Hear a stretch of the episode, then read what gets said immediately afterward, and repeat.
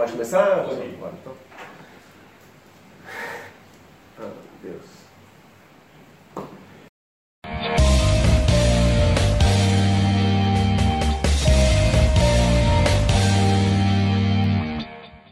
E aí pessoal, beleza? Tudo bem? Eu sou o Claudione Colevati, nós estamos em mais um De Olho na Letra do canal do Grego Podcast. A música analisada de hoje, ela chama Labareda, do, da, é um casal também, Jefferson e Suelen. Quem recomendou fazer a análise foi a minha cunhada, Lorena Ângelo. Eu acho que ela mandou de propósito, porque ela gosta de que eu fique bravo com algumas coisas. Então eu sei que foi propositalmente. Mas a gente está aqui para fazer análise. Vamos lá os nossos recados primeiro.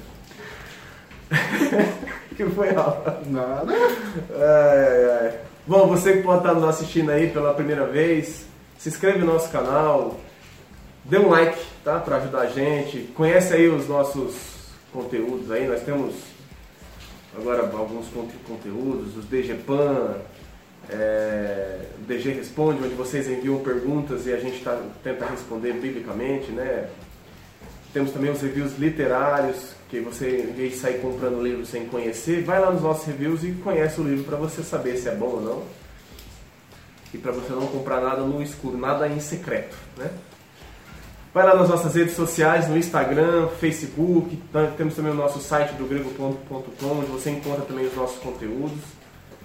E vai lá conhecer um pouco a gente lá, o nosso trabalho, beleza? Então vamos então para mais uma análise no dia de hoje. Como eu falei, a canção chama Labareda e o casal que canta é, é Jefferson e Suelen. É sertanejo? Não, Não. não. É, geralmente, né? Tá virando moda agora casal É, então. cantar música gospel, né? Cantar- Pra quem não viu aí, a semana passada a gente apresentou a música de um casal também, tá aqui no card. É. Música chama Notícia, né? Carol e Hunter. Mas essa é do Jefferson e Suelen. Isso. Jefferson e Suelen, é isso mesmo. A música começa o seguinte. Bom, você tá falando labareda, já sabe que vem fogo, hein? Hum. Vem fogo por aí. Tem A música começa assim: Ficai em Jerusalém, até que do alto sejais revestidos de poder. Eu mandarei o Consolador, e quando vier, dará graça e temor. Lucas 29, 24, 49 fala: E eis que sobre vós envio a promessa de meu Pai. Ficai, porém, na cidade de Jerusalém, até que do alto sejais revestidos de poder. João 14, 16 fala: E eu rogarei ao Pai, e ele vos dará outro consolador, para que fique convosco para sempre. Esse primeiro trecho, é, sem problema, bíblico, né? é, é mandamento mesmo, né? o próprio Jesus instrui aos, aos, aos discípulos né? para ficar em Jerusalém até que, que venha o poder, que venha, que venha ser revestido de poder, que é a descida do, do Espírito Santo, que ocorre em Atos 2. Correto, Rafa? Gui? Até aqui, tranquilo? Agora começa ah, os nossos questionamentos. Agora começa o incêndio. Por quê? Não, porque é- é- eu vou explicar. Primeiro eu vou, eu vou ler, depois eu vou, eu vou explicar. Aí continua a canção assim, ó. Uns desistiram, voltaram para casa. Mas 120 ali ficaram. Quando de repente ouviu-se um som e dos quatro cantos um vento soprou. Assim, a primeira coisa que eu, que eu busquei no, no texto bíblico é que não tem nada que diz, primeiro, que alguns foram embora, que desistiram de ficar ali. Não tem nada. Então isso é coisa de quem escreveu a música. Ou não sabe, não tem conhecimento, ou quis colocar algo diferente para ficar. Para dizer que os 120 que ficaram ali porque perseveraram, estavam ali para receber. Não, não tem nada na Bíblia. Deve ter isso também, mas eles devem ter imaginado também que assim como os discípulos do caminho de Emaús, outras pessoas devem ter ido embora depois que Jesus morreu, né? Aí eles devem pensar, ah, outras pessoas foram embora. Mas sempre tem essa questão também de exaltar a pessoa que persevera, né? É. muito frequente. Mas o duro, se- o duro é que a sequência de Atos 1 para Atos 2, ali Pedro, que provavelmente está com tá Pedro e 120 discípulos ali, também não dá certeza e não fica claro se no dia que o Espírito Santo desceu, eram os 120, se eram mais ou se eram menos pessoas. porque fala que foi dentro de uma casa, se eu não estiver enganado, onde eles estavam assentados, né? Então, assim, o, texto estavam todos reunidos no mesmo, mesmo lugar. Então, assim, não, ali não fala, não dá certeza com, com, com, com, clareza se eram as 120 pessoas. Isso não tem a certeza, tá? Não... Mas em Atos 1,15 fala, né? Naqueles dias Pedro levantou-se entre os irmãos um grupo de cerca de 120 pessoas. Bom, sobre a questão do vento, é uma coisa que nós já falamos aqui, acho que em várias outras canções. Atos 2, 1, 2. Chegando o dia de Pentecoste, estavam todos reunidos num só lugar. De repente veio do céu um som, como de um vento muito forte, e encheu toda a casa na qual estavam assentados. Ou seja, veio do céu um som, como de um vento muito forte. Não foi um vento muito forte que veio. Vou falar isso de novo, né, cara? Não, meu som. Então, Olha o Guilherme querendo caçar treta. Não, Referência. e, o, e o- e o que é mais legal, assim, ó, o texto bíblico é claro. E o próprio cantor, quando ele vai, antes dele ir para a parte do refrão, ou depois, ele recita falando. E veio do céu, e de repente veio do céu um som, como de um vento muito forte. Mas eles cantam como um vento que veio, né? gente, assim, ó, nada no texto dá a entender que houve uma ventania no lugar. Nada. Eles ouviram um som, Como de que parecia de uma ventania, que, enche- que tomou conta daquele lugar. O que tomou conta do lugar foi o som, não foi o vento. Tecnicamente é o que a gente lê, né? Então não teve vento. É, e sobre essa explicação da casa, eles falam que eles estavam no cenáculo, né? É, aí- Então não sei se caberia de fato 120 pessoas dentro de um cenáculo. Cara, aí vai faltar informação histórica. aí, É, sei então, por isso que eu, eu- eu fui dar uma lida e aí ninguém consegue de fato é, aplicar que eram 120 pessoas. Alguns entendem que poderiam somente os discípulos mais as mulheres, Maria e aquelas que estavam com Jesus, e outros falam que talvez ó, não dá para saber, de repente podiam até ser mais pessoas, mais discípulos, né? E, e aí vai seguindo a canção, que aí vem pro, vem pro refrão. Vem como labareda de fogo, vem como labareda de fogo, e pousa sobre cada um de nós, e pousa sobre cada um de nós. Atos 2,3 fala: E foram vistas por eles línguas repartidas como que de fogo, as quais pousaram sobre cada um deles. É. Vem como labareda de fogo, aqui é o seguinte, é, aí que a gente tem que. O Rafa sempre gosta de fazer essa aplicação da música. A música serve para nós hoje? Não. Então, e só que se você ouvir a, a canção e, o, e o- o clipe dela, é como se estivessem pedindo para que fosse hoje. Tanto que depois eles continuam cantando assim: Ó, vem Senhor. E ele fala, né? Sejam cheios, sejam cheios, sejam cheios do Espírito Santo. Sejam cheios, sejam cheios, sejam cheios.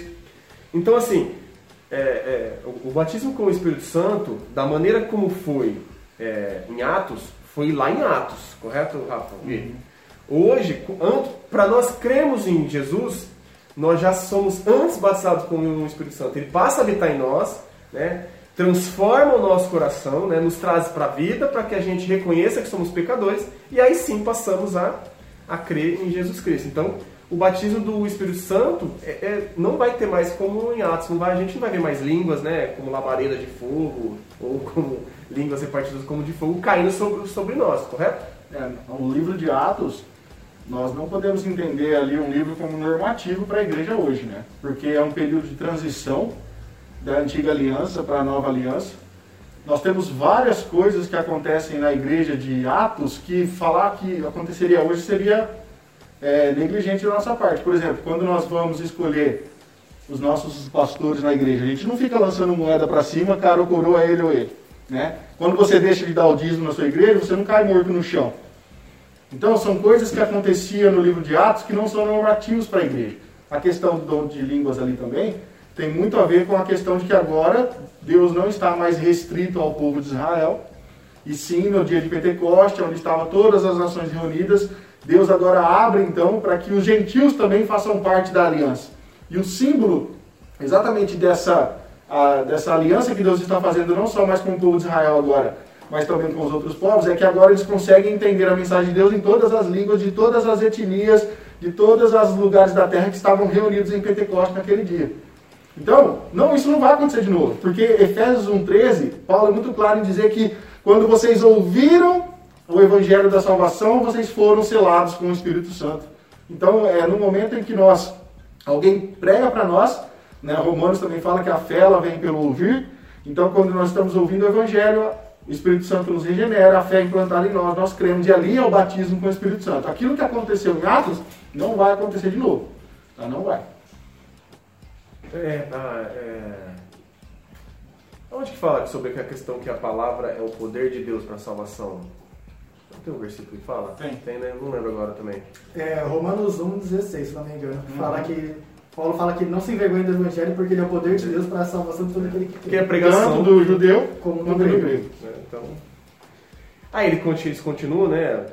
Fala aquela parte de novo. Uns desistiram, voltaram para casa, mais 120 ali ficaram. Quando de repente ouviu-se um som, aí canta: Vem como labareda de fogo, vem como labareda de fogo e pousa sobre cada um de nós. E aí eles fazem um outro trecho que fala: Vem com o teu fogo, reacende a chama, sopra o teu vento, vem nos inflama, aqui estamos, Senhor, aqui estamos, Senhor. Por isso que eu, eu entendo que a aplicação da canção é para é pro dia de hoje, né? Tipo, vem com o teu fogo.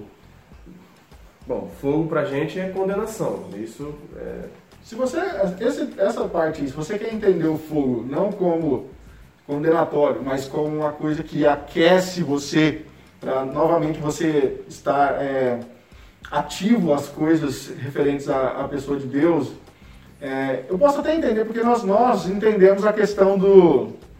da. como fala? Ai, fugiu na minha mente agora. da música. Plenitude. Nós entendemos a questão da plenitude do Espírito, né? E nós entendemos que, de, dependendo das situações, nós podemos pedir por essa plenitude em nós. Não que o Espírito Santo não habite mais, ou que ele esteja ausente, mas essa plenitude, nós vemos vários textos na Bíblia onde homens oram, a plenitude do Espírito vem sobre eles. Então, se você quer dizer aí nessa questão, olha, porque o fogo vem sobre mim e tal, para que eu seja cheio, nesse sentido de plenitude do Espírito, até poderia caber. Mas eu não sei se essa é a intenção aí do autor, né? Que aí fala sobre reacende a chama, sopra o teu vento. Por isso que eu acho que é no sentido do Espírito Santo descer sobre nós. Né? É, Como, ele- como ele- chama o casal aí? é, Jefferson e Suelen. Jefferson, acho que vocês estão ligando aqui pra gente. pra falar, olha, vocês não entenderam nada da atenção. Tá. Ele vem nos inflama, aqui estamos. Então é por isso que eu acredito que a aplicação da música aqui eles, eles cantam como se fosse para hoje, ou para aquele momento que eles estavam cantando a canção. É, o que acho que o que o Rafa quis dizer no sentido de vem com o teu fogo reacende, é no sentido também de algo mais fervoroso, né? De uma, de uma algo com fervor, buscar a Deus com fervor. Quem fala muito é o Hernandes Dias Lopes, né? É. Tipo, buscar, é, tem que ter fogo crente, né? Estão pedindo meio que um reavivamento né, nessa, nessa música aí. É muito frequente a gente ver que, diante da situação do país, do mundo, da própria igreja, as pessoas tendem a pedir um reavivamento, né? Que o Espírito Santo volte e mude as coisas e muitas almas sejam convertidas, mas a gente vê que isso geralmente acontece quando o povo retorna às Escrituras para ver como que Deus quer que nós vivamos. Né? O Espírito Santo passa a agir mais profundamente quando nós agimos de acordo com a palavra e buscamos a Deus em oração. Através dos meios de graça, essa transformação já acontece. É, o, que eu, o que eu acho perigoso, acho que a gente já fez até uma canção aqui, é, acho que foi a, a de número 3, que falava sobre o Espírito Santo. Quando você fala, vem com teu fogo, reace- reacende, o Espírito Santo ele não vem reacender chama nenhuma. Ele, quando ele vem, ele vem para habitar em nós, correto? Ou seja, nós tínhamos a chama e ele vem para reacender. Não, acho que fica estranho. É como se fosse pedir para ele vir de novo. Eu acho, eu, eu acho que é complicado essas aplicações em canções. E até sobre isso, eu não sei o que, que o Gui e o Rafa acha, é, é, sobre essa questão de, de, de, de- de cantar. Vocês acham útil querer cantar sobre o Espírito Santo? Depende do que você está cantando. Porque não é muito complexo você toda vez você querer aplicar, cantar o Espírito Santo, se remeter a sempre. Você pode ver que sempre quando vai cantar, tirando a a única canção que eu acho que fala sobre, sobre essa questão do Espírito Santo que cabe é da. Nós fizemos a análise dela aqui, quando ela fala João 14. Mas é ali Cristo explicando do Consolador, entendeu? Mas não aplicando a descida do Espírito Santo. Eu acho que Olha, é muito isso- complexo, cara. Isso se dá, eu creio, não sei se o Gui concorda, você, mas com, acho que o, o grande erro aí é não entender sistematicamente a questão da economia da Trindade não, com relação ao que o Espírito Santo faz. Porque as pessoas acham que o Espírito Santo agiu em Atos 2 e aquilo lá e acabou.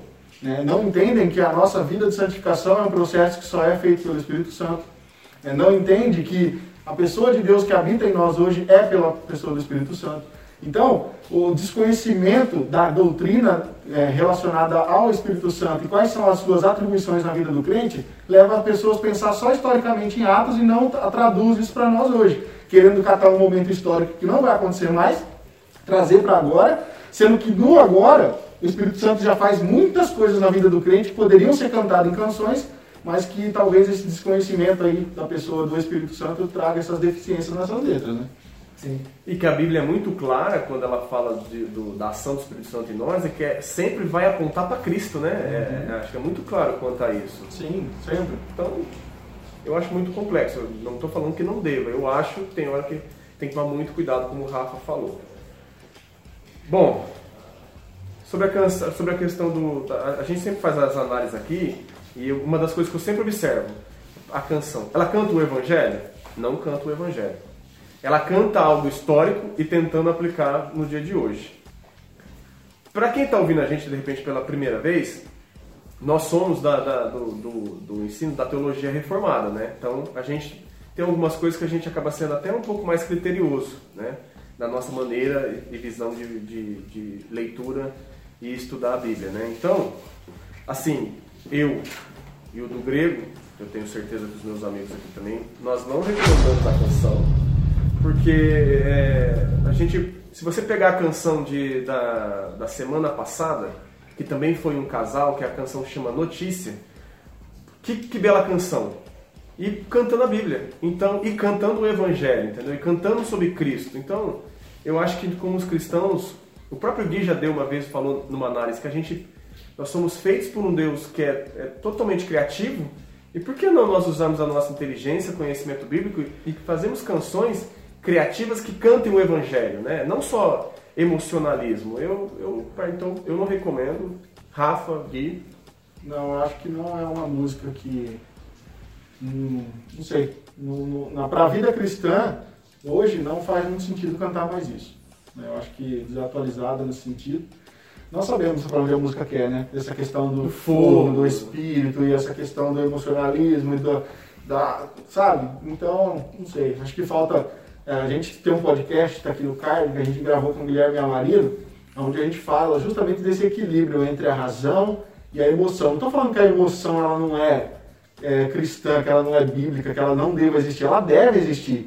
Mas nós precisamos equilibrar isso com a razão. E a razão tem a ver com o estudo bíblico, com a ideia de que você está cantando se realmente aquilo é coerente com as escrituras.